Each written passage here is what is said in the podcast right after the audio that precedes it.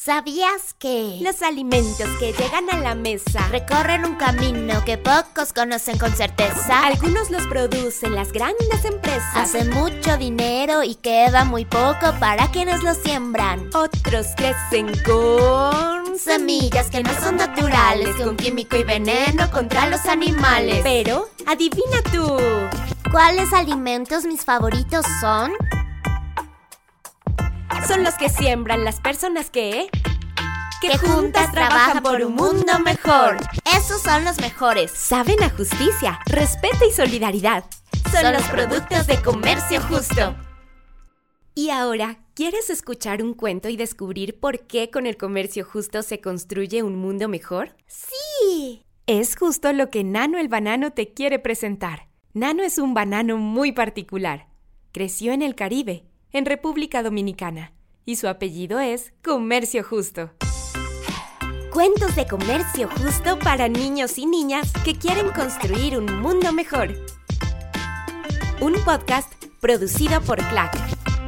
Buenas, buenas a todos los niños y niñas. Quiero presentarles un cuento que me gusta mucho. Se llama Chico, el oso que no quería ser hormiguero. Espero les guste mucho y que coman muchos bananos de comercio justo. Gracias, Nano el banano. Comencemos. Esta es la historia de Chico, un oso hormiguero que una vez existió. ¿Has visto alguna vez un oso hormiguero? Bueno, es muy raro verlos a pesar de que son muy grandes. Tienen una cola muy, muy larga y peluda. Su lomo es fuerte, sus uñas afiladas, su cabeza pequeña y su lengua, bueno, su lengua es muy muy larga, tan larga como un brazo, y además no tiene dientes. ¿Saben una cosa? El oso hormiguero es mi animal favorito, porque es un animal muy diferente a todos y también porque solo vive en Latinoamérica. Pero bueno, voy a regresar a la historia de Chico. Chico pasaba los días y las noches pensando cómo no ser hormiguero le gustaba ser un oso, pero esto de ser hormiguero mmm, no le gustaba nada. Sus vecinos, la Danta y el Armadillo, no lo entendían. pero si eres un oso hormiguero, le decía la Danta.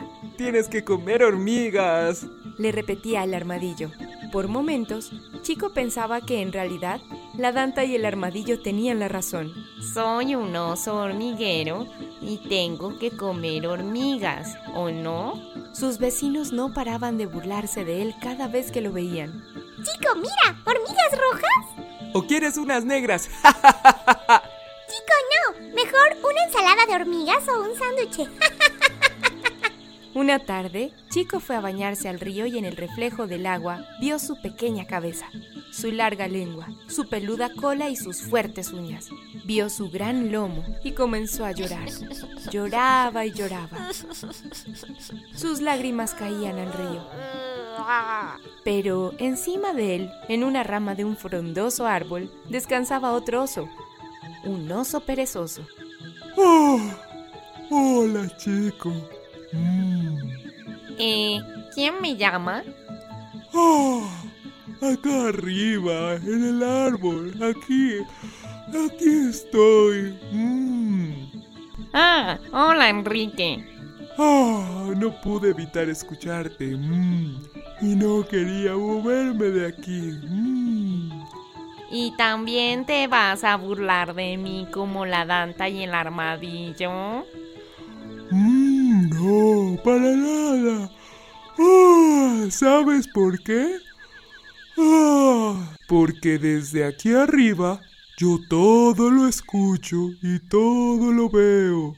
Así que yo sí te entiendo. Entiendo que no quieras ser hormiguero. ¿De verdad? Mmm, como te decía, desde aquí arriba yo todo lo escucho y uh, todo lo veo. Veo cómo las orugas se transforman en mariposas, aunque nacieron orugas. Veo cómo los renacuajos se transforman en ranas, aunque nacieron renacuajos. Chico no podía creer lo que estaba escuchando. Por primera vez en su vida, alguien creía en él. Y eso, eso es muy valioso. Conversaban por horas y horas. Chico le contó todos sus planes y sueños a Enrique, quien aunque por momentos se quedaba dormido, lo escuchaba con mucha atención y paciencia. Así pasaron muchas tardes, hasta que llegó el invierno. Las lluvias no paraban, al contrario, se hacían cada vez más fuertes. El río creció, creció, creció y creció, tanto que Enrique, el oso perezoso, tuvo que moverse a las ramas más altas, donde nunca antes había subido. La Danta y el armadillo estaban muy preocupados, no paraban de gritar y gritar. ¡Auxilio! ¡Auxilio! De repente, Chico supo qué tenía que hacer. Con sus fuertes uñas comenzó a cavar canales en el barro. Con su fuerte lomo cargaba la tierra para detener el agua. Con su larga lengua aspiraba el agua y llenaba los canales. Con su pequeña cabeza, bueno, solo pensaba en una cosa, trabajar.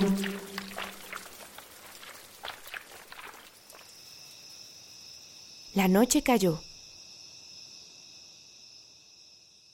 El día llegó.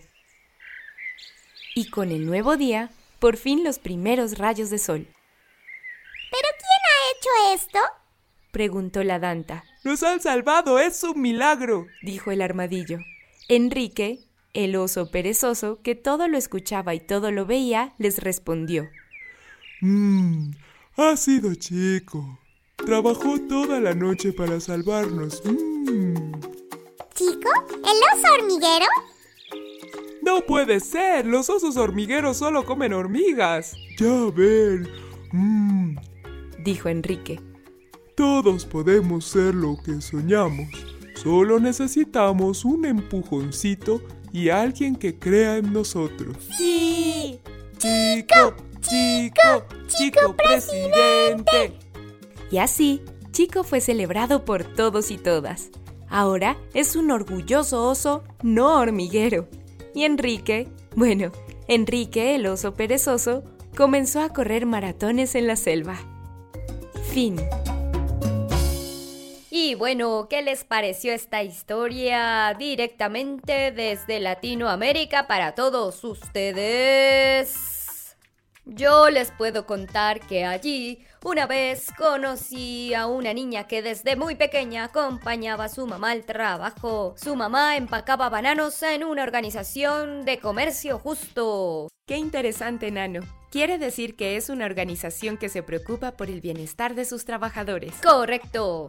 La niña se hizo grande viendo crecer las matas de plátano con buenos abonos hechos de frutas y vegetales. Y así quiso crecer ella también, en un buen terreno, con mucho amor y apoyo, y pudo cumplir su sueño. Así como chico, alguien creyó en esta niña. Los amigos de su mamá, quienes formaban parte del comité de trabajadores, decidieron invertir parte de los fondos de la prima de comercio justo en los estudios de la pequeña niña.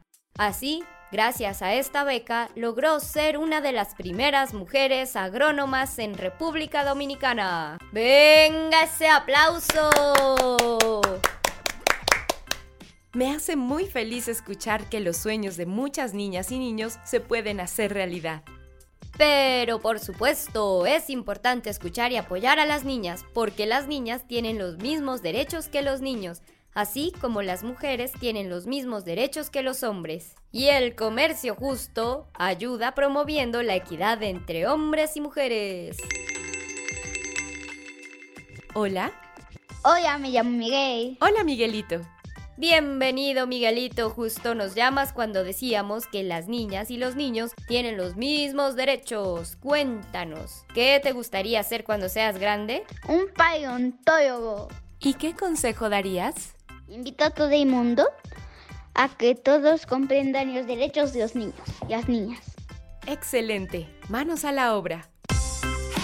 Cuentos de comercio justo para niños y niñas que quieren construir un mundo mejor.